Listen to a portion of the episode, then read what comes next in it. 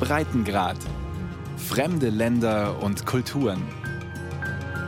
Ein Podcast von Bayern 2.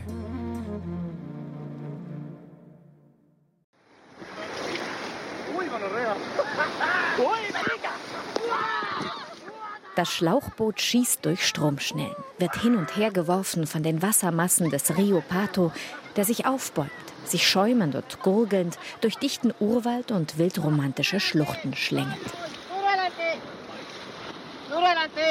Vorwärts ruft Rafting-Guide Hermides Montiel und stemmt sein Ruder in die Wellen. Trainierter Körper, Adlerblick, ruhige Art. Hermides kennt hier jeden Felsbrocken, jede Untiefe. Schließlich hat er sich sein Leben lang auf dem Fluss behaupten müssen. Eh,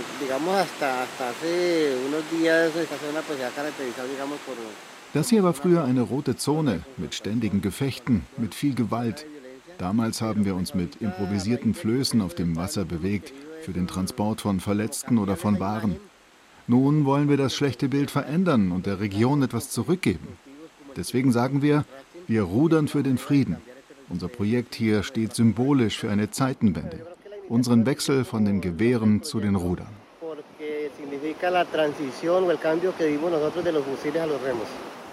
Der Rio Pato ist einer von Dutzenden von Wasserläufen im Südosten Kolumbiens, dort, wo die Anden auf den Amazonas treffen. Die Region Caguan im Departement Caquetá war einst Kerngebiet der revolutionären Streitkräfte Kolumbiens, der FARC, Lateinamerikas größter und ältester Guerilla. Bis zum Friedensabkommen, das die FARC vor fünf Jahren mit der Regierung des damaligen Präsidenten Juan Manuel Santos schloss und das diesem den Friedensnobelpreis einbrachte. Das historische Abkommen sollte den am längsten andauernden bewaffneten Konflikt der Welt beenden. Die Entwaffnung der FARC und die Wiedereingliederung von rund 13.000 Ex-Kämpfern in ein ziviles Leben war eines der wichtigsten Ziele des Friedensvertrages. Die Ex-Guerilleros gehörten zu einer Eliteeinheit der FARC, die nicht nur für die Sicherheit des Sekretariats verantwortlich war, der obersten Befehlsgewalt der Guerilla. Die Einheit gilt auch als verantwortlich für mehrere grausame Attentate, Entführungen und Erpressungen. Nun müssen die Touristen auf sie vertrauen, um sicher durch die Stromschnellen zu kommen. Ein ambivalentes Gefühl. Die Leute kommen hierher und stellen Fragen. Warum habt ihr zu den Waffen gegriffen? Aber du wirst ja nicht als böser Mensch geboren und entscheidest von heute auf morgen, jetzt gehe ich zur Guerilla. Hinter jeder Entscheidung steht eine Geschichte. Hermides Montiel ist sein Kriegsname. Er nutzt ihn weiter, denn sein wirklicher Name wurde nach der Geburt nie bei einer Behörde registriert. Montiel stammt aus einer armen Bauernfamilie. Als Schüler engagierte er sich bei der Union Patriotica, einer sozialistischen Partei, die sich 1985 im Rahmen eines ersten Friedensprozesses in Kolumbien gegründet hatte. Aus Rebellen, die sich damals schon vom bewaffneten Kampf lossagten, aus Mitgliedern der Kommunistischen Partei und linken Intellektuellen. Innerhalb von drei Jahren wurden damals rund 3000 Mitglieder dieser Partei ermordet, in den meisten Fällen von rechten Paramilitärs, die oft mit staatlichen Kräften zusammenarbeiten. 2016 erkannte Präsident Juan Manuel Santos die Verantwortung des Staates bei der Auslöschung der Partei an. Heute spricht man von einem politischen Genozid. Wir sahen in dieser Bewegung eine Alternative zu den traditionellen Parteien, die sich nie für uns auf dem Land eingesetzt hatten. Wir forderten besseren Zugang zu Bildung, gerechtere Landverteilung, den Schutz unserer Leben. Wir verteilten Flugblätter und organisierten Demos. Armee und Polizei verfolgten uns, nur weil wir anders dachten. Ich war damals 13 und ich hatte drei Möglichkeiten: Exil, Tod oder Guerilla.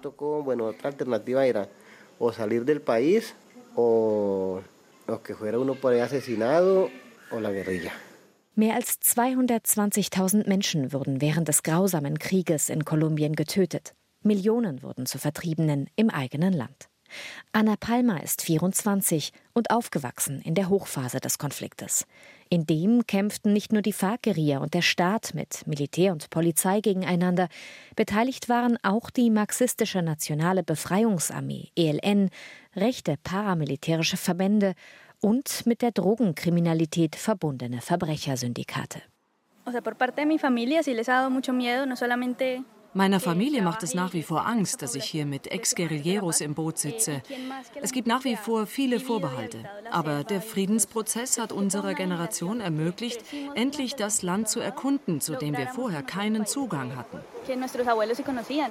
Rudern für den Frieden heißt das Projekt der Ex-Guerilleros. 2019 nahmen sie sogar an der Rafting-Weltmeisterschaft in Australien teil.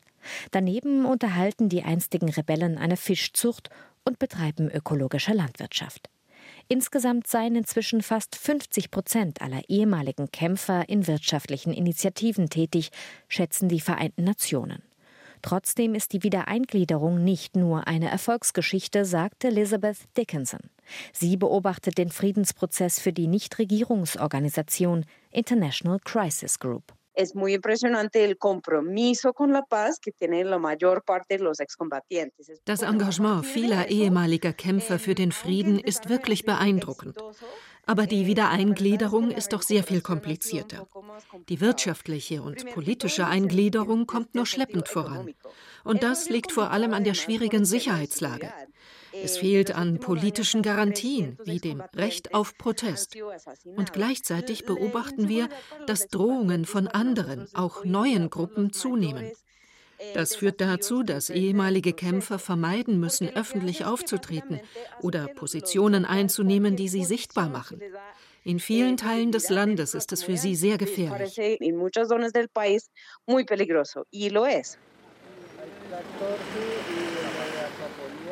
Fahrt nach Midavalle, der Siedlung der einstigen Kämpfer. In halsbrecherischem Tempo geht es über eine mit Schlaglöchern übersäte Schotterpiste. Um 18 Uhr informiert der Fahrer, sei Toque de Queda, eine Art Sperrstunde. In der Region sind erneut bewaffnete Gruppen unterwegs. Es folgen ein Checkpoint des Militärs, wenige Kilometer dahinter noch einer der Polizei. Midavalle wird streng bewacht. Die Siedlung ist ein ETCR, ein Territorium für Ausbildung und Wiedereingliederung. Diese im Rahmen des Friedensprozesses geschaffenen Gebiete sollen den ehemaligen Kämpfern in geschützter Atmosphäre einen Neuanfang ermöglichen. Rodolfo Rodriguez sitzt dort unter dem Vordach seines kleinen Häuschens und fürchtet um sein Leben. Mehr als 280 Demobilisierte wurden seit Abschluss des Friedensvertrages getötet. Alle sechs Tage einer. Das sind Zahlen der Vereinten Nationen. Uns war klar, dass sie uns täuschen würden, wenn wir die Waffen niederlegen. Es gibt keine Sicherheit für uns. Aber wir haben es trotzdem gemacht, weil der Krieg zu nichts führt. Wer wurde denn getötet? Der Soldat, der Polizist, der Guerillero, alles Bauernsöhne, während die Reichen ihre Latifundien vergrößerten und 100 Jahre alt werden. Kolumbien ist ein von der Gewalt gezeichnetes Land, in dem mit Krieg Politik gemacht wird.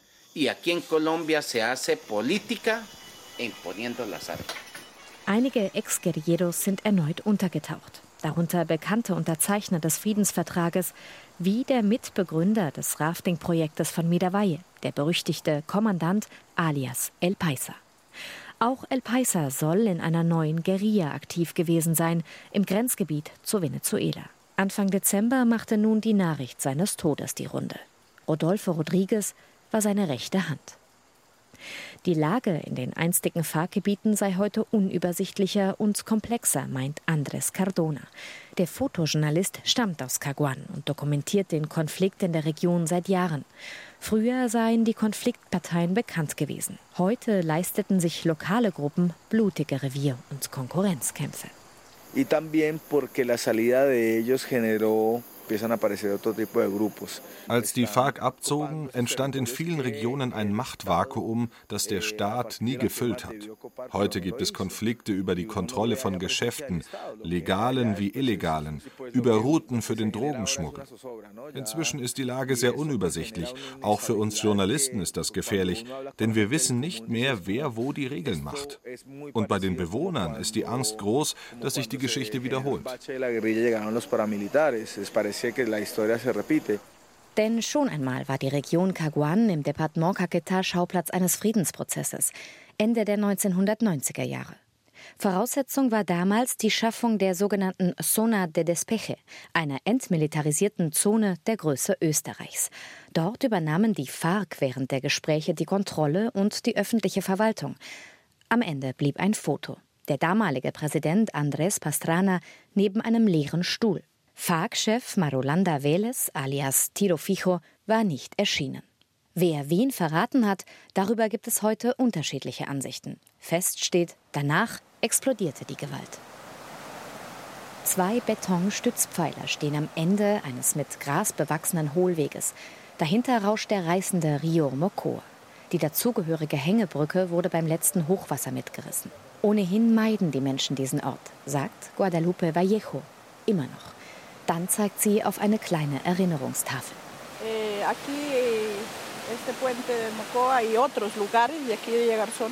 die Brücke über den Fluss war, wie viele andere Orte hier in der Stadt Villagarson, ein Ort des Terrors. Sie brachten die Leute hierher, brachten sie hier um und warfen sie in den Fluss. Es waren sehr viele. Wir haben diese Tafel angebracht für die Opfer der illegalen Gruppen in Erinnerung und Würde. Das haben wir 2016 gemacht. Guadalupe Vallejo ist Gemeindeführerin. Sie arbeitet mit Opfergruppen aus der ganzen Region zusammen.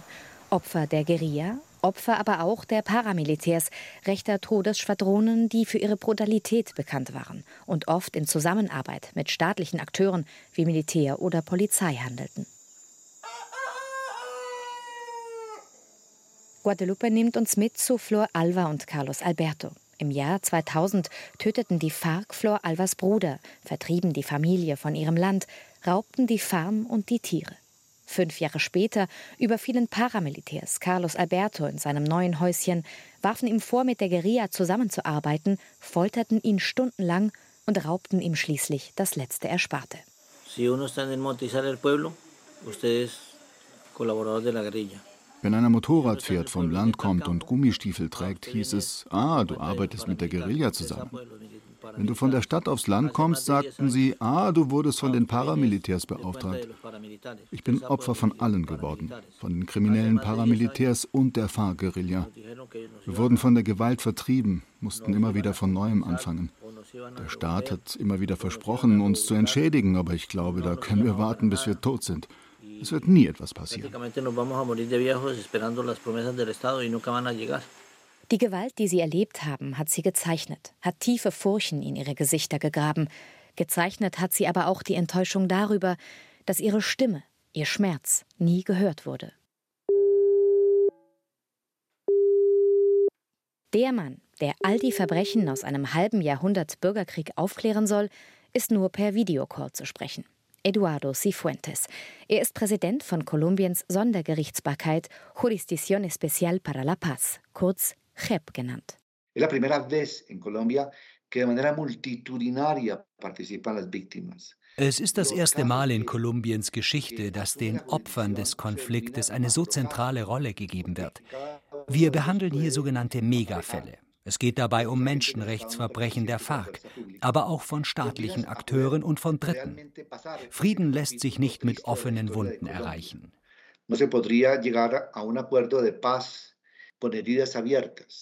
Die bisherigen Erkenntnisse des Gerichts waren brisant und zeigten, dass es weit mehr Opfer gab als zuvor angenommen. So spricht Kolumbiens Sonderjustiz von systematischen Entführungen der FARC mit mehr als 20.000 Opfern und wirft der Rebellengruppe Verbrechen gegen die Menschlichkeit vor. Doch nicht nur ihnen. Auch staatliche Kräfte sitzen auf der Anklagebank. So geht es beispielsweise um mehr als 6000 sogenannte Falsos Positivos, Zivilisten, die von Militärangehörigen ermordet und später als Guerilleros ausgegeben wurden eine systematische Praxis, um Erfolge im Kampf gegen die FARC vorzuweisen. Die Untersuchungen des Gerichts, die noch lange nicht abgeschlossen sind, offenbaren die Brutalität, aber auch die Komplexität des Krieges. Es ist eine Mammutaufgabe, für die Cifuentes und sein Team hart angegangen werden und dabei auch immer wieder um die Finanzierung kämpfen müssen. Die Idee war, dass dies ein Frieden ohne Straffreiheit ist. Hätten wir die Messlatte vielleicht sehr hoch angesetzt und gesagt, dass alle Verbrechen zwangsläufig mit politischen Freiheitsstrafen für viele, viele Jahre einhergehen müssten, hätten wir sicherlich keine Friedenslösung erreicht. Dies ist ein Gleichgewicht zwischen Forderungen nach Frieden und Forderungen nach Gerechtigkeit.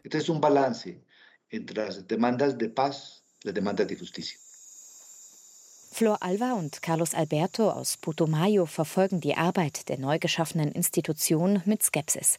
Allzu oft wurden sie in der Vergangenheit von Kolumbiens Justiz enttäuscht. Nun beobachten die Kleinbauern mit Sorge, wie die Gewalt gerade in ihre Umgebung zurückkehrt. Angeblich gibt es Frieden in Kolumbien. Hier bei uns aber gibt es keinen. Nicht hier auf dem Land.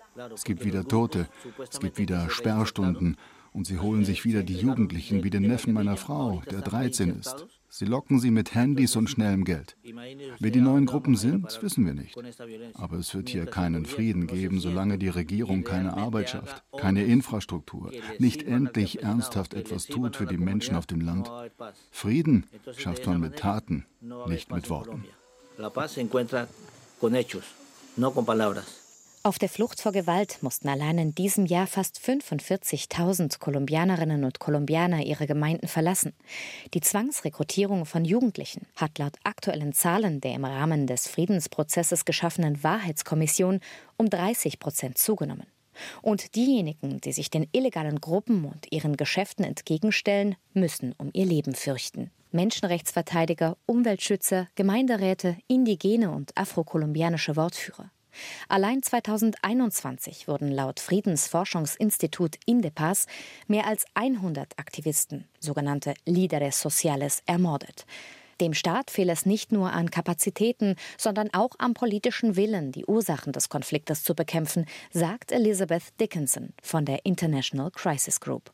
Cuando llegó este gobierno, su retórica fue muy, digamos, antagonístico hacia la paz. Als die neue Regierung an die Macht kam, war ihre Rhetorik sehr, sagen wir, friedensfeindlich. Das war äußerst besorgniserregend, denn es ließ wenig Bereitschaft vermuten, den Vertrag als Ganzes umzusetzen. Denn der Friedensprozess ist ja weit mehr als ein Abkommen, die Waffen niederzulegen. Er beinhaltet eine Landreform, einen Prozess der Transformation, der die extremen sozialen Ungleichheiten angeht, die es in der kolumbianischen Gesellschaft gibt. Ungleichheiten und Ungerechtigkeiten, die ja auch die Ursachen für den Krieg waren und einer der vielen Gründe, warum nicht nur die FARC, sondern auch andere Gruppen zu den Waffen griffen. Tief im dichten kolumbianischen Urwald nahe der Grenze zu Ecuador riecht es nach Tankstelle. Zwischen Farnen, plätschernden Bächen und Kapokbäumen, dort, wo noch nie ein Auto gefahren ist. Kanister mit Ammoniak und Schwefelsäure stehen herum, ein Sack Zement liegt auf der feuchten Erde. In einer Tonne gärt das dunkelgrüne Gemisch, um das sich hier alles dreht. Wir stehen in Camilo Ospinas Kokainküche. Ya se echa estos tambores y aquí tengo gasolina, la que uno utiliza para los motores, para los carros. Das Benzin dient als Lösungsmittel. Dann ziehst du den Stöpsel und sammelst das abgelaufene Gemisch in einer anderen Tonne. Dann kippst du Schwefelsäure dazu. Das ist die Säure, die man auch in Autobatterien verwendet. Camilo Ospina ist 42, klein und kräftig, von sportlicher Statur. Und er heißt eigentlich anders. Doch er weiß natürlich auch, dass es kriminell ist, was er hier in seiner Dschungelküche kocht. Eh, Uns Coca-Bauern nennt die Regierung Drogenhändler, Terroristen und Guerilleros. Sie verfolgen uns, als wären wir das Allerschlimmste. Aber wir sind doch keine bösen Menschen. Wir machen das aus purer Not. Wie sollen wir denn überleben? Coca ist das Einzige, womit man hier Geld verdient. Lo único que vale ahorita por estos sectores es la coca. Nada más tiene precio. Aus einem Alutopf kratzt er schließlich eine weiße Masse, die aussieht wie bröseliger Kaugummi.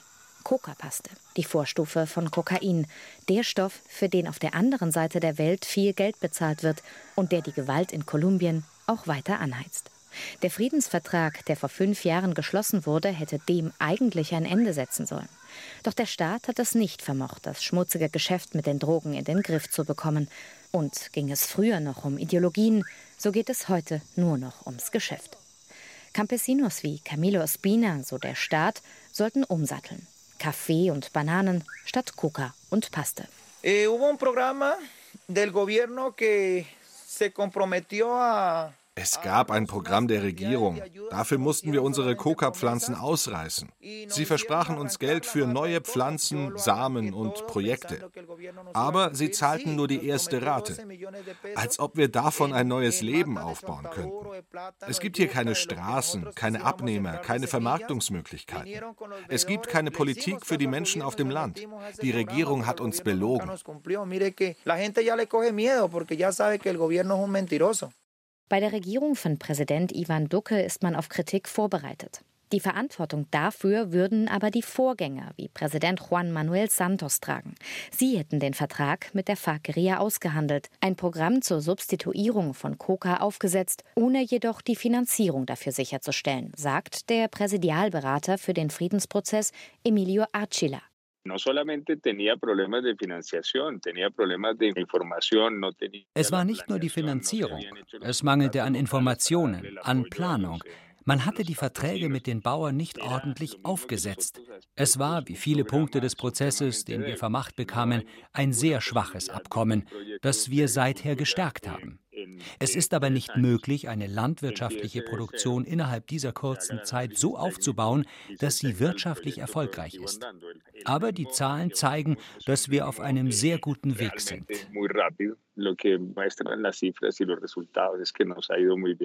Laut dem aktuellen Report der Vereinten Nationen ist Kolumbien allerdings noch immer der größte Kokainproduzent der Welt. Das Substituierungsprogramm habe von Beginn an einen Geburtsfehler gehabt, konstatiert Elisabeth Dickinson, Kolumbien-Expertin von der International Crisis Group.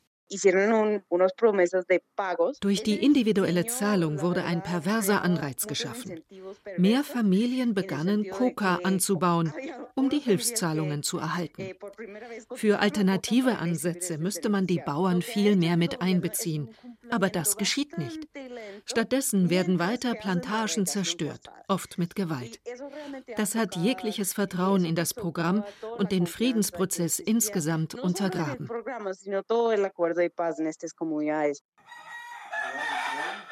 Von was sollen wir denn leben, während wir auf die Umsetzung warten? fragt Camilo Ospina. Seine kleine Holzhütte steht inmitten der Coca-Plantage. An der Wand pinnt ein Foto, darauf seine zwei Töchter. Beide gehen zur Schule. Dafür mache er das alles hier, sagt Ospina.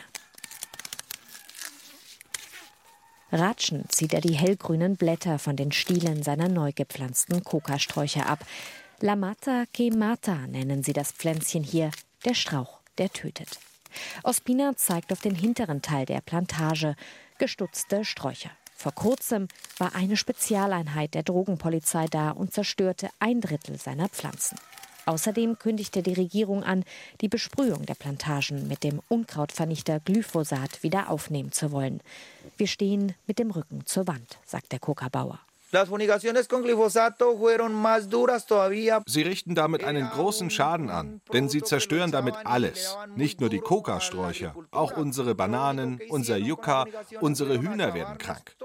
Gerade bei einer Demonstration gegen das Glyphosat haben sie einen jungen Mann erschossen. Und auf der anderen Seite stehen wir unter dem Druck der kriminellen Gruppen, die unsere Ware kaufen. Sie drohen uns. Wenn man dreimal verwarnt wird, ist das dein Grab, sagen sie. Die Regierung hat uns Frieden versprochen, aber sie greifen uns an. Wo bitte soll hier Frieden sein? Es gibt keinen Frieden. Entonces, ¿a dónde va a haber paz? ¿Cuándo va a haber paz? 400 Kilometer nördlich in Miravalle, das sind über die maroden Straßen etwa zehn Autostunden, steht Ex-Guerillero Don Hermides Montiel in einem kleinen Museum. Davor eine überlebensgroße Statue von FARC-Gründer und Anführer Manuel Marulanda, auch Tito Fijo genannt. Drinnen ist ausgestellt, was Guerilla-Kämpfer so brauchten. Walkie-Talkies, Munition, Tarnuniformen. Manche bestickt mit bunten Schriftzügen, Amor mio, meine Liebe steht auf einer Tasche. Weiter hinten eine Galerie mit verblichenen Fotos von getöteten Ex-Kämpfern. Innenansichten. Kein Wort über die Gewalt, Attentate, Entführungen, Erpressungen. Ex-Guerrero Montiel ist sich der Vergangenheit dennoch bewusst. Wir haben beschlossen, das hinter uns zu lassen und den Menschen zu zeigen, dass wir uns geändert haben. Das ist schwer, besonders für die Opfer. Da müssen wir zuhören. Die Schuld ist kollektiv. Dennoch, wir wollen zeigen, dass auch wir oft keine Wahl hatten. Ich bin eine Verpflichtung eingegangen mit dem Frieden. Und ich habe meine Waffe gegen ein Ruder eingetauscht. Es gibt kein Zurück. Und das halten wir ein. Bisher.